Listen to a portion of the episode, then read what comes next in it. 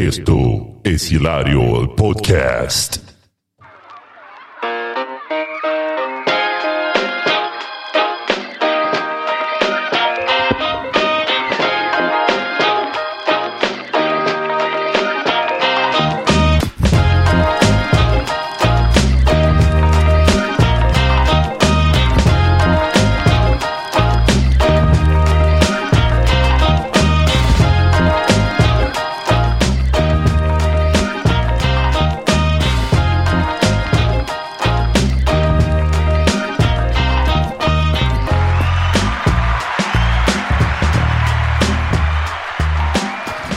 Capítulo número 31, 31, 31 de Hilario el podcast. Eh, bienvenidos, bienvenidos a una nueva catarata de ideas que lloverán en este episodio.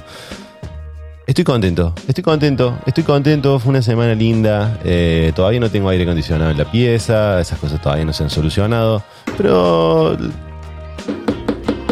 ¿Quién es? Em, eso es algo que no se va a solucionar nunca. Nunca puedo recordar que este escritorio, cada vez que lo toco, quiere protagonizar el podcast y hacer su sonido del día. ¿Cómo están ustedes? ¿Cómo están ustedes? ¿Cómo estuvo su semana? ¿Cómo estuvo su semana? Eh, ayer pregunté de qué podía hablar en el, en el capítulo y me tiraron ideas bastante particulares. Eh, no voy a hacer caso a ninguna de ellas. Lo hice simplemente para generar un poco de movimiento en la cuenta. Lo siento mucho. Bienvenidos al planeta Tierra. Voy a empezar terapia.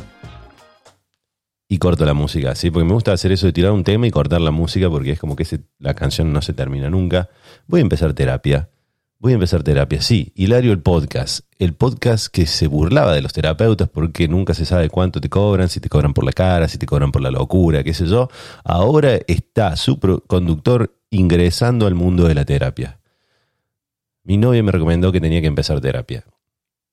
¿Eso es bueno o malo? ¿Que tu pareja te mande a terapia es bueno o malo? Es bueno, en realidad es bueno. O sea, a ella le hizo bien, entonces me lo recomienda a mí, porque estoy teniendo eh, ciertos problemas en mi cabeza eh, desde hace varios años, en realidad, no, no de este último tiempo. Em, y yo siempre fui de las personas que decían, no, no, no, no, yo terapia no, la terapia es para para los que están locos. Decía en una época, ¿no? Terapia para los que están locos, terapia para los que están locos. Pero después me preguntás a mí, ¿vos te consideras un tipo loco o un tipo normal? Yo soy re loco, ¿entendés? Yo soy re loco. La normalidad, la normalidad es para los, para los giles. La cordura es la nueva locura. Los que están cuerdos en realidad están locos y los que estamos locos estamos cuerdos. ¿Viste? Entre, esa es la típica de la adolescencia donde quieres estar en contra del sistema y todo eso. Y hoy de grande, por ejemplo, yo me consideraba un tipo sin depresiones, sin nada de eso, pero en realidad porque yo creo que no, no, le ponía palabras a las situaciones que me iban sucediendo.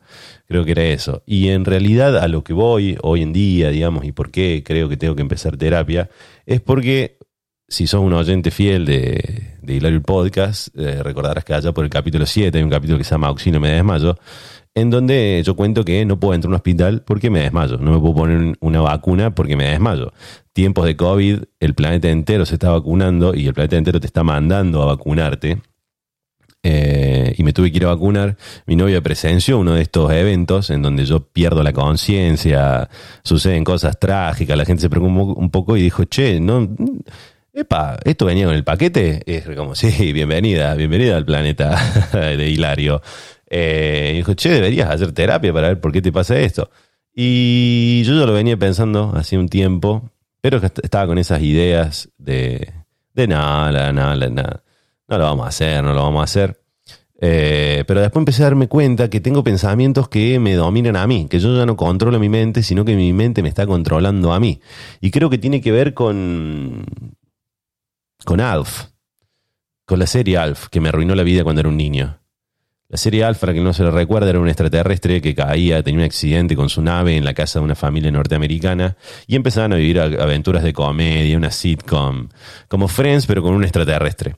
Y la cuestión que en uno de los capítulos, Alf estaba hablando con Benji, Benji Gregory era el hijo menor de la familia, y estaban hablando sobre cómo controlar la mente y el poder que tiene la mente.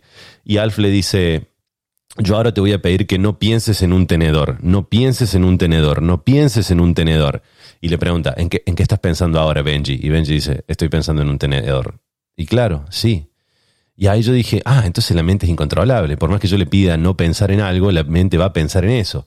Y creo que ese problema es lo que necesito solucionar en terapia. Porque yo digo, voy a un hospital y digo, ah, no, me voy a desmayar, me voy a desmayar, me van a poner la vacuna y me voy a desmayar, me voy a desmayar, me voy a desmayar. Y ya voy pensando, un mes antes me voy a desmayar, me voy a desmayar. Y cuando llego al hospital, literal, me desmayo, claramente. Pero lo he intentado, puedo decir, bueno, entonces ¿por qué no pensás que no te vas a desmayar? Y claro, eh, sí, es como decirle a alguien que está triste que no esté triste, ¿viste? Es una cosa que no, no, es tan fácil, no, no sería tan fácil. Eh, es muy loco, es muy loco, porque son pensamientos que uno, ¿viste? Trata de decirle como... O, aunque sea, o aunque sea, la, aunque sea la solución esa, combatirlos, que esto es lo que vamos a tener que hablar en terapia. ¿Iré con esta camisa terapia? No, la primera va a ser, supongo que por videollamada, porque no, no voy a estar viajando a Argentina cada vez que quiera hacer una sesión. Eh, pero si caigo con esta camisa, ya al toque ahí me cobran el doble, estoy seguro. Eh, porque si uno quisiera combatir esos pensamientos negativos, como me va a pasar esto, uy, no, que no me esté pasando esto, que no me esté pasando esto, eh, ponele que te pones a combatirlo, decís, bueno, no, no me voy a desmayar, no, sí me voy a desmayar, no, no me voy a desmayar. Y entonces te vuelve, no, sí, no, no me voy a desmayar, va a estar todo bien. Llega un momento que te cansas, es agotador estar con esos pensamientos, estar batallando con eso en la cabeza, porque vos mientras tanto estás haciendo otras cosas de tu vida, eh, o algo que te preocupa, viste, algo que te tiene ahí en la cabeza preocupando, rebotando, ahí como, no sé, cosas de la vida, cosas de la vida, y, estás batallando ahí como, bueno, bueno, vamos a combatir los pensamientos negativos con pensamientos positivos. Entonces, cada tres pensamientos negativos, tres pensamientos positivos, pero es una batalla en la cabeza que es, si esa es la solución, denme las drogas, denme las drogas.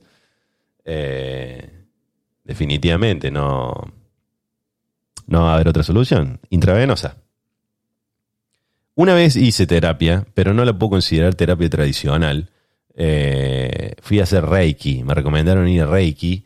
Eh, yo estaba en una época bastante espiritual de mi vida, mucha meditación, mucho yoga, mucho acro yoga. Este, en realidad estaba haciendo pequeñas cosas para después contar que las hacía. Estaba haciendo eso, confesando ahora que lo confieso. Fui una sola vez a Reiki, pero robé 10 años con esa historia. Cuando me preguntaban, eh, ¿haces algún tipo de Ah, sí, sí, yo hago Reiki. Ha habido una sola vez el tipo de Reiki, pero con esa sesión que fue muy buena, debo, eso sí es verdad, fue muy buena, fue muy, eh, ¿cómo decirlo? Motivadora, como un antes y un después en mi vida, pero después no volví a ir. Eh, más que nada por un tema económico y segundo porque me sentía curado. Fue como que salí de la primera sesión y dije, estoy re bien, no necesito, no necesito más. ¿Para qué más? Eh, era una, o sea, para el que no sabe, Reiki eh, significa como sanar mediante energía. Generalmente se hace en una camilla y alguien que es como el reikista, se diría así, o el maestro de Reiki, o la maestra de Reiki, con su energía vas pasando por tus chakras y te va eh, como balanceando. Pero alguien que sabe mucho de Reiki en este momento está pateando el monitor o el parlante del auto diciendo qué animalada que está diciendo este tipo eh, pero bueno, no importa, o sea, tocamos de oído. ¿Cuál es el problema? Por lo menos estamos hablando del tema. Si te gusta tanto el tema, te tendrías que poner contento que alguien está hablando del tema que te gusta. No, no criticar. Y bueno, fui a esa sesión. En realidad fui porque estaba teniendo muchos. Fue como una época en mi vida en la que tuve tres accidentes eh, automovilísticos en un año. Tres en un año. Y fue como un poco mucho. Fue como, che, acá, está, acá hay que ver qué está pasando. Como ahora, digamos, que digo, che, ya tengo 30 años, no me puedo estar desmayando cada vez que voy a ponerme una vacuna. Eh, o no puedo estar teniendo un pensamiento negativo que no me dejen vivir feliz, que no me dejen vivir en paz. Eh, o que no, que no puedo controlar, que no dejan de crecer. Son pensamientos que como que empiezan a crecer y una vez que empiezan a crecer en mi cabeza, eh, se potencian, se potencian y me terminan rompiendo las pelotas. Eso es todo, digamos, y quiero sacarme eso de la cabeza. Eh, no siempre termina en un desmayo, a veces termina simplemente en una cara de culo, ¿viste? Y me decís, ¿qué te pasa? ¿Estás bien? Y yo como, sí, estoy bien. Y adentro de mi cabeza está la Segunda Guerra Mundial. Eh, porque, viste, siempre buen humor, viste, toda mi vida me califiqué como una persona de buen humor, entonces, no, yo nunca me enojo, no, yo nunca estoy triste, no, y, la procesión va por dentro, viste, ¿cómo es esto? Pero bueno, había, había tenido como una serie de accidentes automovilísticos que a, continuación iré a contar. ¿no? O sea, ¿qué te pensás que no te voy a contar los accidentes automovilísticos que tuve? ¿Qué te pensás que me pegué tres palazos y no lo voy a contar en el podcast que hago yo? ¿Que no lo querés escuchar? Arremate un podcast y haceme la competencia. O pone caja negra, ponete a ver ahí a Coscu que te va a contar por quinta vez cómo conoció a Messi. Anda a caja negra, anda a caja negra. Pero cuidado, porque en caja negra voy a aparecer yo pronto. Así que si te gusta caja negra pero no te gusta ir el podcast, estás como en un problema porque en breves, en breves estoy ahí con Julio para romper el hielo. Y me dijeron, che, mira, ¿por qué no, no, no vas a Reiki con, con, esta amiga que tengo yo, que es una Reikista muy buena, te va a ayudar? Y aparte no es el Reiki clásico, no es solamente la terapia de camilla, sino que va a haber una terapia previa tipo clásica. Y bueno, perfecto, yo en esa época trabajaba en una empresa de autos, una concesionaria de autos, entonces la mayoría del día andaba vestido, viste, de traje corbata, muy formal, muy corporativo, pero cuando salía de ahí era como que quería chocar contra eso y me vestía totalmente hippie style. Los pantalones rotos, tipo bermudas que había recortado yo con la tijera, remeras que les cortaba el cuello y las mangas, despeinado, este, zapatillas a tono. Y, caía así, y claro, la mina, cuando yo le, la reikista, no, así la mina, así, la mina, eh, la reikista, Em, cuando yo le iba contando, viste, no, yo trabajo en una concesionaria de auto, trabajo para la administración de planes de ahorro, bla, bla, bla, viste, me miraba como, pero vos tenés más pinta de, vender artesanías en la calle. ¿De, qué, ¿De qué me estás hablando? Vos no estarás delirando, ¿no? Y yo le digo, no, bueno, pasa que a mí me gusta, no, no, no, no sé si voy a seguir con ese trabajo.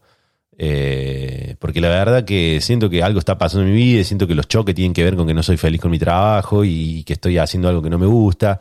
Y ella me dijo, no, mira, yo creo que los choques son porque estás muy apurado, me dice, estás tratando de llegar a algún lado muy rápido. Y yo como, sí, definitivamente. Y me dice, estás como, estás como apurado, ahí estás tratando de llegar a algún lado que tenés que averiguar a dónde es. Me dice, y no es dejar el trajo la solución no va a ser dejar ese trabajo. No dejes ese trabajo, me dijo, porque a vos, por lo que yo veo, te gusta vestirte corporativo, te gusta tener ese horario de oficina, te gusta trabajar en la oficina, no lo dejes, sacale provecho. Y me empezó a vender eh, un plan de ahorro para departamento, para comprarme un departamento. Me dijo, porque con la plata que vos ganás vas a tener un ahorro. Me dice, y, y, y, en, vez de, en vez de pagar un alquiler, deberías empezar a pagarte un departamento y aprovechar la oportunidad que todavía vivís con tus padres y, empezar a pagarte un departamento, porque al final de cuentas... Em, cuando pagas tres años de alquiler, al final no te queda nada, pero si pagas tres años en un plan de ahorro de departamento, te tenés un departamento al final. Y yo como, para, ¿qué, está pasando? ¿Me, está vendiendo un departamento? Eh, no, bueno, en realidad me estaba tratando de dar un plan de vida, me vio que estaba perdidísimo, que estaba en cualquiera, o sea que, que, que, no tenía dónde, para dónde apuntar. Y creo, creo que eso generaba los choques en mi vida. Tal vez, puede ser, quién sabe. La cuestión que al mes renuncié sin hacerle ningún caso. O sea, yo salí de la terapia diciendo estoy re bien, esto es fantástico, no tengo ningún problema, acá no vuelvo más porque ya me curé, estoy curado, salí como con un certificado acá en el pecho y al mes renuncié del trabajo ese y eh, me dediqué a ser barman. Eh, pero bueno, la vuelta de vida me trajo acá a California, ahora estoy haciendo un podcast y le estoy contando todo esto. Así la vida, así la vida, uno nunca sabe qué, puede terminar. Em, pero fue muy loco, porque lo que me dijo, no, a vos te re gusta vivir así, vestirte de oficina, hacer vida de oficina, qué sé yo. Y, el chabón renunció al mes. ¿Para cómo renunció al mes? Y claro, ese puesto de trabajo era como bastante bueno, digamos. Era un, era un puesto de trabajo como para quedarse a vivir, como para jubilarse en ese puesto. Porque se ganaba bien y aparte era como un, como que llegaban así a, tu escritorio, tenías tu escritorio, estaba vestido ahí. Pero era muy corporativo, yo no estaba, yo no estaba para eso, me parece. O sea, como que capaz que a esa edad no estaba para eso. Hoy de más grande, capaz que sí, pero a esa edad no estaba para eso. Y, y renuncié y empecé a salir a buscar trabajo y me, me caía una, a una tarjeta de supermercado, la cual eh, el trabajo era acercarse a la gente que estaba comprando en el supermercado y ofrecerle la tarjeta del supermercado. Pero es muy molesto ese trabajo. Duré un solo día. Duró un solo día porque para como yo caí con todos mis laureles de que era administrador de planes de ahorro, que había trabajado para Fiat, que estaba caí vestido como cuando iba y me dijeron, no, acá no se falta, acá puede venir de jogging, no, no, no te hace falta. Me hizo acordar de Dick and Jane cuando Dick va a buscar trabajo al supermercado. Me pasó exactamente eso. Que vos venís como en, eh, embaladísimo del trabajo anterior y pasás un trabajo que por ahí está tres, cuatro escalones abajo y el golpe es duro. Y me dijeron, no, no, lo único que tenés que hacer vos es acercarte ahí a las góndolas de la gente y, y tampoco quedar como un stalker, no, no, no, no, no, no seas molesto, pero ofrecerle la tarjeta y si la quieren, después de que paguen, van a nuestro escritorio y ahí se van con la tarjeta. Y se lo ofrecí como cuatro o cinco personas que me dijeron, salí de acá, hermano, ¿qué te me acercas? Estoy acá mirando los precios de la, de la merluza y vos, y vos te me acercás a ofrecerme algo, pero tomate el palo. Eh, sí, no me gustó ese trabajo. Fue todo un cambio. Debería haberme quedado en la oficina. Pero no, no, porque todo pasa por algo, ¿no? Todo esto lo, vamos a lo voy a tener que hablar ahí en, terapia. Para cómo mira si la terapeuta escucha el podcast. Mira si escucha el podcast y, ve que yo me burlé de los terapeutas porque nunca se sabe cuánto cobran y todo eso. Bueno, vamos a, vamos a decir que, que todo lo que sucede acá es ficción, no es real. Espero que no, espero que no lo escuche. El primer accidente que tuve de esa serie de tres, y así les cuento esto, esto, digamos, el motivo por el cual en aquel momento fui, decidí ir a ver qué me pasaba. Eh, yo trabajaba en una heladería Grido, ¿no? Estaba ahí como de encargado. Y era la noche, peleaban eh, Floyd Mayweather y el chino Maidana. Pelea histórica, histórica, histórica. Un argentino contra, un, contra el mejor boxeador de todos los tiempos el imbatible Floyd Mayweather, y, se peleaba a las 12 de la noche de, Argentina. Nosotros cerramos once y media la heladería. Yo tenía una motito, una Nevada 110, en eh, mi orgullo. Era mi primer, mi primer eh, eh, vehículo motorizado de mi vida, de mi vida. Me la había comprado porque porque supuestamente donde trabajaba antes en un call center lo iban a mover, entonces me iba a tener que tomar como tres colectivos para, para llegar hasta ahí, entonces dije, no, me tengo que comprar una moto, y me compré una moto y, y, la vida en moto es, hermosa, en verano, en verano la vida en moto es hermosa. Y más en Argentina, donde podés andar sin casco por ahí, está todo bien. Pero anden con casco, anden con casco porque esta historia no la podría estar contando si no hubiera usado casco. Y bueno, peleaba Flor Mayweather, cerramos once y media, once y cuarenta y cinco, la pelea era a las doce, tenía que acelerar al mango para llegar a la casa de mi amigo Navarro, personaje que ha salido en el podcast, al cual apreciamos y queremos mucho. Entonces le mando un mensaje de texto y le digo, Navarro, están por pelear el chino Maidán y Flor Mayweather. Voy ya para tu casa, llevo un kilo de helado y 25 de prensado. A lo que él me respondió, no tengo la más puta idea quién es Mayweather, no me gusta el boxeo, pero vení con el helado y con el prensado, please. Y ya con eso me, dio la ansiedad de decir, tengo que llegar ya. ¿Por qué? ¿Por qué tengo que llegar ya? ¿Por qué no me puedo perder los primeros dos, tres rounds de una pelea que siempre está arreglada? Porque esas peleas siempre están arregladas para que sean largas, aburridas, eternas. Nunca pasa lo que uno quiere, que sea, que sea un knockout en el segundo round. Eso no va a pasar. Mayweather no va a perder. Y es un show que está arregladísimo para las apuestas. Pero bueno, Aceleré, aceleré como si estuviera jugando Messi el partido de despedida de la selección y fuera la final del Mundial, más o menos así. Aceleré, aceleré y aceleré, la puse a la Nevada 110 como si fuera una Kawasaki 250 y, o 350, no tengo más puta idea de motos, la única moto que tuve fue esa 110 y mi conocimiento llega hasta ahí. O sea, mi mecánica de motos llega hasta el 110 y ni siquiera con embrague, embrague automático, de esas que es como andar en una bici eléctrica. Creo que una bici eléctrica va más rápido que esa moto. Pero no, bueno, había alcanzado, la había puesto tabla, la había puesto ya a velocidad warp. Iba a unos 60, 65 kilómetros por hora, lo que sería unos 30 millas por hora en Norteamérica. Eh, y me flameaba, me flameaba el. Eh, me flameaba el cintito acá del casco, viste que te va acá en la pera, me iba flameando. Y claro, en Argentina no hay stops en las esquinas. En Argentina se, pasa por intuición, por corazonada, por, por, por, coraje en las esquinas. Siempre y cuando sabiendo que el que viene por la derecha tiene prioridad siempre. Siempre el que viene por tu derecha tiene prioridad. Y yo venía justo en una calle que era de una sola mano y todas las calles que le cruzaban venían de izquierda. Entonces yo tenía prioridad en todas las calles. Y eso me dio a pensar, soy yo, vamos, vamos con todo. Acelera la tope a la nevadita. Y la nevadita fue y tomó una velocidad de bólido de acero en el cual ya frenar iba a ser imposible. Paso una esquina, paso dos, paso un remis por el costado, a lo que digo, che, no, no soy tan rápido yo. Por dentro como que lo vaticiné. Y en la tercera esquina aparece un auto blanco, una pareja joven. Era como un auto, un golf, nuevo, cero kilómetros, hermoso. Lo veo aparecer y digo, no, no, esto no va a terminar bien. Y en vez de clavar los frenos, porque si clavo los frenos me hago mierda porque esta moto no está diseñada para clavar los frenos. O sea, no le iba a pedir que hiciera algo imposible. Dije, bueno, acelero y paso primero yo. Aparte vengo por la derecha, capaz que él clava los frenos. Ninguno de los dos frenos, los dos tuvimos el mismo pensamiento. Él impacta en el medio de la moto. Yo vuelo, la moto vuela y ella voló y yo volé por la volada y tuve la suerte de haber aprendido a andar a caballo de muy pequeño. Y eso me dio una ventaja. Un consejo que te dicen que cuando te estás por caer del caballo, te caigas. No luches contra la gravedad. No intentes volver al caballo. Siempre tira. Si te ves que te estás por caer del caballo, tírate, tírate.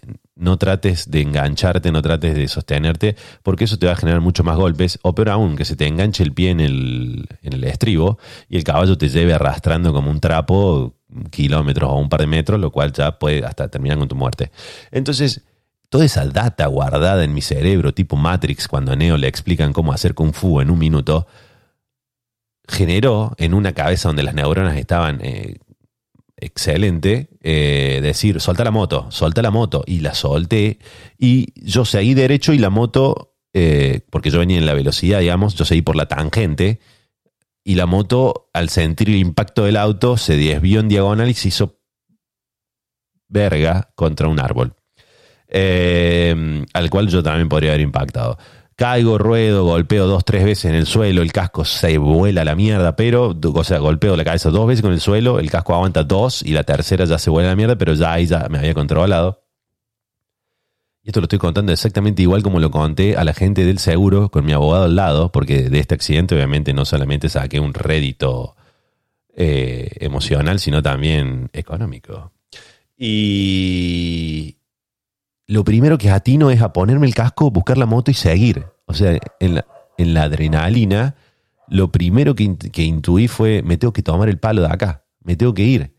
No sé por qué, era como que tengo que salir, ojalá que la moto esté bien. Veo y, empiezo a correr hacia la moto y de golpe veo el paragolpe acá, el asiento por allá, el kilo de helado por allá, los papeles de la moto por acá. Mm". Pero bueno, yo los trataba de juntar y trataba como de agarrar la moto que tenía la rueda toda doblada. Y en esto se baja la pareja, eh, preocupadísima, porque primero pensó que me había matado. O sea, pensó, asesinamos a un chico. Y como yo venía todo vestido de grido, pensaron que yo era un delivery de helado. Pero no tenía caja, ¿viste? No, llevaba la caja en la moto. Pero yo no era delivery. Comenzó el fantasma Ricardo acá que no quiere. No, no sé qué problema tiene con la luz. Y. Me dijeron, por favor, quédate quieto, por favor, sentate, por favor, porque claro, dije, vamos a preso. Este tipo, si tiene varias lesiones graves, estamos en problemas. Y no, no, bueno, o sea, yo estaba pasadísimo en adrenalina. Dije, no, bueno, eh, sigo, sigo, sigo, sigo, sigo, sigo, sigo, hasta que empezó a sumarse gente al, al, hecho y dije, me dije como, no, bro, tienes que sentarte. O sea, es la adrenalina que te hace pensar que no te duele nada, pero sí, te duele mucho. Y cuando me veo tenía raspado, acá tenía frutillas por todo lado del lado izquierdo. Eh, pero no tenía ninguna lección grave, no me quebré, nada, nada. Se me salió la uña del dedo chiquito, que eso sí me, costó recuperarme de eso. Pero después de todo lo demás no, no, no me jodió. Y ahí empieza la preocupación, porque empiezan a decir, che, llamen a la policía, llamen a la ambulancia, llamen a todo lo necesario, viste, que cuando hay un accidente. El auto de ellos no le pasó nada, se le salió como una tapita que tenía ahí, que es como para poner una luz, pero cero, está increíble. Nos pasamos seguros, yo tenía seguro vencido. Imagínate el nivel de estrés, ¿no? O sea, me acabo de pegar un palo en la moto, tengo el seguro vencido. Eh, es que a todo esto un, testigo ahí me dice, ¿estás bien? ¿Tenés seguro? Y le digo, sí, pero lo tengo vencido. Me dice, bueno, bueno, hace que te duele mucho, entonces exagera que te duele todo y, algo te va a servir. Y yo bueno, ah. Eh, pero claro, cuando dijeron, viene la policía y la ambulancia, me acordé. Eh, hay helado, o sea, en, el baúl de la moto había helado y un 25 de prensado. Esto, esto no me puede, no, no, no, no. Esto no puede estar sucediendo ahora. Entonces me paro y digo, eh, tengo, que, tengo que poner la moto en un lugar seguro porque no voy a conseguir un flete para que se la lleve hoy. Entonces me acerco a la moto, la reviso, agarro los papeles del seguro, yo ahí tenía el, prensado, lo tenía con los papeles del seguro, saco el prensado de la bolsa de donde tenía los papeles del seguro y lo deposito en un árbol. Lo deposito en un cantero de un árbol, como diciendo, bueno, mañana tengo a buscar, amigo. por hoy no podemos seguir juntos porque ahora viene la federal. Cayó la policía, me llevaron a hacer eh, todas las inspecciones, todo. Después, bueno, meses después yo conseguí un abogado. Eh, el cual fue bastante bueno. No, nunca se sabe, ¿viste? Si el abogado se queda con más plata de la que te da el seguro para él y te da un puchito a vos, nunca se sabe eso. Pero bueno, la cuestión que ese accidente me dio el dinero necesario para después poder comprarme un auto. Em, con el cual me pegué dos palazos seguidos. Que mi hermano me dijo, me dio un sabio consejo el día que yo estaba ahí buscando un, un, auto, ¿viste? Y le preguntaba a él, que tiene más conocimiento de mecánica y todo eso, me dijo, cómprate un auto feo y viejo, porque lo vas a chocar. Y yo dije, eh, loco, qué frío que sos, ¿por qué me decís eso? Pero tenía toda la razón del mundo. Si te vas a comprar tu primer auto, comprate uno feo y viejo porque lo vas a chocar. Es, es clavado. si ya no viste auto toda tu vida, qué sé yo, ya, y no, obviamente no. Pero si es tu primer auto, comprate uno feo y viejo porque lo vas a chocar. Y, viste, duele menos cuando es feo y viejo. Y así que con ese auto también me pegó un palazo yendo a esta concesionaria donde trabajaba de, de de administrador de planes de ahorro, una mañana donde a mí antes me costaba mucho levantarme a las 6 de la mañana. Era una cosa que no. Ya ahora ya me, me estabilicé, pero de, de más chico me costaba mucho porque me gustaba mucho quedarme en YouTube, viendo YouTube hasta las 3 de la mañana. Vi cosas muy interesantes para ver en YouTube. Y, y si te acostás a las 3, levantarte a las 6, ¿viste? Y después comete un medio kilo de helado y quemarte dos o tres churros. Y costaba, ¿viste? Así que bueno, generalmente salía muy apurado, muy apurado. Y en una de esas apuradas, nuevamente, confiando en la regla de que el derecho del que viene por la derecha siempre tiene prioridad, me volvió a pasar exactamente lo mismo, pero en auto.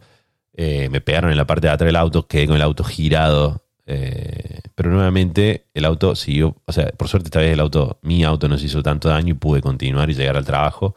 Eh, trabajo donde siempre llegaba tarde entonces yo era considerado como el que siempre llegaba tarde siempre tenía una excusa para llegar tarde, pero esa vez tenía una excusa posta, o sea, me pegué un palazo, bro. No es que, no sé, ah, eh, inventé que choqué el auto, llegué con el auto de estar talado, o sea, y mis jefes no, no tuvieron piedad, me seguían haciendo burla, como, eh, loco, el único día que vaya temprano te pega un palazo, qué sé yo.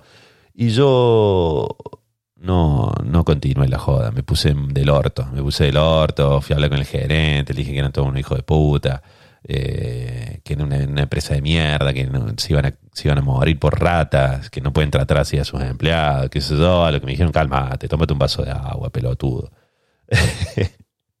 Siempre muy, muy, oh, muy, ¿cómo se dice? Pedagógicos a la hora de, de, tratar a sus empleados. Hablando de trabajo, el trabajo todo bien. Actualmente de mesero me está yendo bastante bien. Tuve que hacer como 3, 4 pruebas porque el trabajo donde estoy, primero arranqué como recepcionista. De recepcionista te pasan como buzzer, que es como el chabón que está ahí juntando los platos. y ahora te, te, ponen de mesero, pero te hacen todo tres test todo en inglés te van consultando, te van haciendo preguntas random del menú y, si soy vegano y quiero comer algo de acá, ¿qué tendría que hacer con el menú? Y, todo en inglés vos le tenés que explicar, bueno, tendría que agarrar los mushrooms, que son los hongos, y pedirle al cocinero que no le ponga manteca, porque si sos vegano no come manteca. Y si te comes un wrap, el wrap hay que sacarle el tzatziki, que el tzatziki es como un yogur hecho a base de pepino, de cucumber, y qué sé yo, y todo eso en inglés entra ahí transpirando.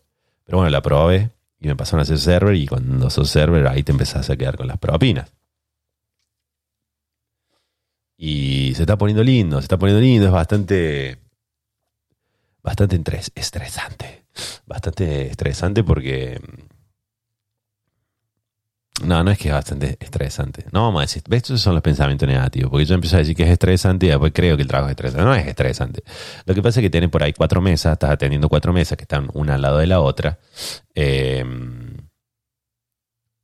Entonces pasas una por una para ver cómo están. Che, ¿están todo bien acá? Sí, yo la verdad quiero un poquito más de agua. Ahí te traigo. Vos sí, la cuenta. Dale, ahí te traigo la cuenta. Eh, yo quiero un poco de poquito más de pan. Dale, perfecto. Y usted, no, nosotros estamos bien. Perfecto, listo. Entonces, un vaso de agua, la cuenta y pan para la 221, para la 223 y para la 224. Cuando estoy entrando al restaurante, la host, que es la recepcionista, me dice, acaba de llegar una mesa de cuatro que es para vos. Perfecto, dale. Pum, paso para la cocina, agarro un vaso de agua con hielo. voy a la caja, imprimo el ticket para la 223. Y saco pan, voy a la cocina, le digo, me pasas una bandeja de pan para la 221, perfecto. Llego, pum, tiro el pan en la 221, le tiro la cuenta a la de la 223. Estoy hablando medio rápido, parezco Slim Shady y le tiro la cuenta a la 222 y me caí olvidando de la mesa para cuatro que acaba de llegar. Y me olvidé, y se me olvidó, pero se me olvidó totalmente. Eh, y sigo en la mía, ¿viste? Y voy a volver, vuelvo a pasar por otras mesas, sigo en la mía, voy adentro, tomo un vasito de agua porque hay que hidratarse, que eso, y de golpe pasaron 15 minutos y la mesa de cuatro no la atendió nadie, porque para cómo es como en L, entonces si estás de este lado, los que están del otro, del otro lado no los ves ni a palo, hasta que de golpe pasas y ves una mesa de cuatro que están como, eh, tenemos hambre, loco, y están con los menús en la mano. Y, hola, ¿qué tal? Mi nombre es Agustín. Yo, me, yo para decirlo en inglés lo digo así. Uh, hi, how are you? My name is Agustín, porque soy Agustín, no soy Agustín, soy Agustín. My name is Agustín. I'll be taking care of you today. How can I help you? Y te miran como diciendo hace una hora que te estoy esperando pedazo de pingüino. Eh, pues estoy vestido como un pingüino, literalmente.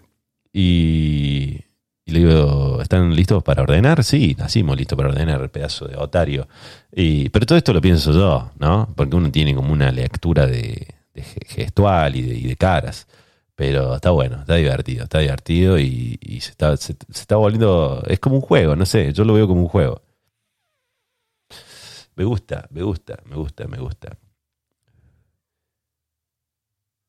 A todo esto no les terminé de contar con lo de la moto, que mm, yo tiro el prensado en ese árbol y digo, bueno, te vendré a buscar algún día voy al hospital, en el hospital, bueno, me hacen todas las inspecciones, estoy bien, me dicen, te puedo ir a tu casa, perfecto, la moto la tuvieron que ir a buscar en un flete, pero la tenía que ir, eso, la tenía que ir a buscar en un flete porque la había dejado ahí, en el lugar del accidente, atada a un poste, cerca donde había dejado el prensado. O sea, imagínense un cuadradito, cuadratito de prensado en un cantero de un árbol, con pasto, piedras, tierra. Voy al día siguiente, a la mañana siguiente, el accidente fue a las 12 de la noche, 9 de la mañana estaba ahí en el lugar del accidente, voy a buscar la moto y digo, voy al cantero a buscar el cuadradito. No estaba, no estaba. Y no me vio nadie tirarlo ahí, no me vio nadie, estoy seguro porque lo hice muy, muy, muy, muy, muy de, de, de, de querusa, ahí muy por abajo, muy por tiki, tiki, descarte. ¿Cómo, cómo, cómo? ¿Quién se lo encontró? ¿Quién? Yo sospecho de mi amigo Navarro, porque lo llamo luego del accidente, le digo, che, no voy a poder ir a tu casa, me acabo de pegar un palazo. Este, y le cuento toda la secuencia, le digo, mira, tuve que descartar ahí el cuadradito de prensado. Yo sospecho que él se tomó un taxi a la una de la mañana y fue a buscarlo a esa esquina. Pero bueno, no, en realidad él me dijo, no, yo no fui idiota, no, no, no soy tan, tan culeado. Eh, pero digo, ¿qué fue? ¿Fue un perro que andaba por ahí? ¿Fue un loco de la calle que andan buscando todo el tiempo algo con un detector? ¿Cómo hace para encontrarte con eso ahí en un cantero de un árbol? Nunca más me volví a ver con el cuadradito, con el cuadradito de prensado. Como la canción de James Blunt. ¿Se acuerdan de You're Beautiful? Que él ve una chica en el subte y nunca más la vuelve a ver, entonces le hace una canción. Yo le tengo que hacer una canción del cuadradito de prensado. Como la canción de Lauta, cuadradito de prensado. Y hablando sobre eso, sobre conexiones perdidas, tengo una consulta para hacerles. Hace poco descubrí que acá en Estados Unidos hay una página web que se llama Craigslist, que tiene una sección que se llama Missed Connections, conexiones perdidas, que vendría a ser como un clasificado en donde la gente escribe y deja escrito en un muro algo que le pasó en el día generalmente con otra persona, y quiere encontrar esa persona. Una persona random que se cruzó en la calle, que le cayó bien, pero que no sabe, no sabe su nombre, no sabe nada, que simplemente a veces cruzaron miradas y que no saben cómo volver a verse. Entonces, en esa página la gente deposita ahí su búsqueda y a veces se encuentran, no sé si se encontrarán, a mí me llama mucho la atención, no sé si en Argentina esto existía realmente, si si existirá, yo, yo creo que sí, debería existir, eh, porque es genial. Es genial. La gente escribe, por ejemplo, tenemos, eh, les voy a mostrar uno que leí hoy, me, me, me volvió loco. por ejemplo, el título de esto se llama así. Eh, el señor negro, porque dice The Black Senior Guy, o sea, como el, el señor negro y anciano de la licorería en Inglewood. Em, te vi en la licorería de Inglewood. Estabas comprando un poco de cerveza y la verdad me encantaría conocerte un poco más. O sea, eh, la persona esta, que es una mujer, por lo que dice, eh, más adelante, o un tipo, no sé, bueno, la señora o el tipo vio a otro tipo, a un negro mayor, comprando cerveza en la licorería, le pareció lindo, pero no, no, fue nada más que eso, un cruce de miradas. Entonces ahora entra a esta página y lo, publica esperando que esa otra persona también entre a esta página el mismo día, que capaz que para esa persona, para este negro eh, señor adulto, eh, fue como, va, nada, pero esta persona mantiene la esperanza de volver a verlo. Y dice, You were the Black Silver Fox Senior, o sea, un negro canoso, de alrededor, de alrededor de 50 años, eh, tampoco para llamarlo viejo canoso. Y yo era un tipo blanco, así era un tipo, eh, utilizando una remera verde, polo, con una gorra gris. Me llamo Alex, me gustaría conocerte más. Pero tendrá suerte Alex, ¿se podrán volver a ver alguna vez? ¿Qué será de la vida de estos dos? El señor Silver Fox, ¿le interesará conocer a Alex o simplemente estaba comprando una birra y vino un tipo de remera verde y lo miró, tío, todo? Este, por ejemplo, se llama Tres Palabras, Sidecar April Vance. El tipo, o la mina, no se sabe qué es porque en este no dice qué es, pone tres palabras, Sidecar April Vance, y pone abajo, solamente una persona entenderá este acertijo. Entonces, este tipo, o mina, espera que la otra persona a la cual se cruzó, y se ve que tuvieron una conversación sobre Vance, sobre el mes de abril y sobre el sidecar, que es como lo que va al lado de la moto, creo yo, o es una tienda de donas muy conocida acá, creo que es sobre eso y capaz que ella se llama Abril y usa Vans, eh, o la otra persona se llama Abril y usa Vans, espera que entre y se encuentren. Es, es, es, esta página se tendría que llamar La Esperanza. Otro más. Eh, Jeep Gris, en el barrio de La Joya. Eh, nosotros pasamos un tiempo hablando sobre nuestros Jeeps. Más norteamericano, imposible. Vamos a charlar un rato sobre nuestros jeeps. es un barrio muy careta la joya. Así que sí, no me llama la atención. Te di mi número, pero no me volviste a escribir. Eh, espero que me veas por aquí. Y bro, si le diste el número y no te respondió, yo creo que no hace falta escribir, escribirle por acá. Eh, estoy eh, alucinando con esta página. Pero si le diste el número y, y bueno, es como el manotazo de abogado. Me parece que la charla de los jeeps no, no le funcionó. Bella policía en el sur de Los Ángeles. Me gusta este. This is a long shot. Eso de decir como estoy tirando un manotazo de ahogado significa un long shot, como un tiro largo, como un tiro al aire, a ver si la pego. Pero crucé miradas con una crucé miradas y sonrisas con una hermosa policía mujer esta tarde en el sur de Los Ángeles. Y, desafortunadamente no me pude presentar. Me pregunto si estarás allí todavía. Ojalá, ojalá que esta policía entre a la página y diga, che, estará el loco este que me miró y me sonrió. Eh, porque le tengo que poner una multa, llevaba las luces apagadas. Eh, me encanta, me encanta esta página, me encanta esta página de gente que, que deposita acá la esperanza de volver a ver a alguien. Señora en el Food for Less. El Food for Less es como, una, como un supermercado de comida barata. Eh, estabas usando ropa Nike y me hubiera gustado hacerte un cumplido cuando pasé al lado tuyo para decirte lo linda que eras. Sin embargo, no tuve el coraje para eso. Sé que las chances son pocas, pero espero que leas esto al final siempre terminan como medio tristes los mensajes, porque es como que se dan cuenta que están haciendo una pelotudez.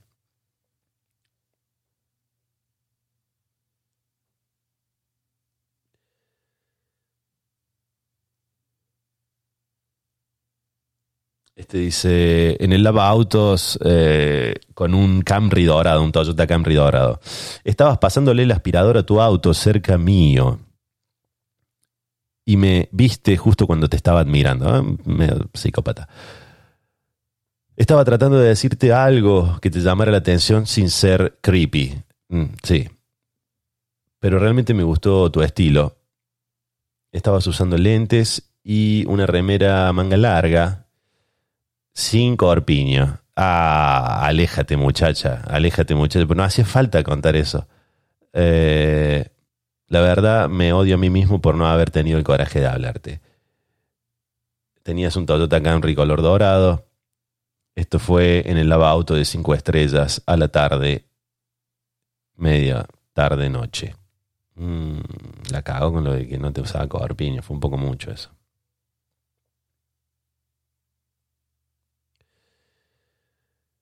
La dama en la casa de tabaco, en Santí. Eras una señora en el mostrador de la casa de tabaco.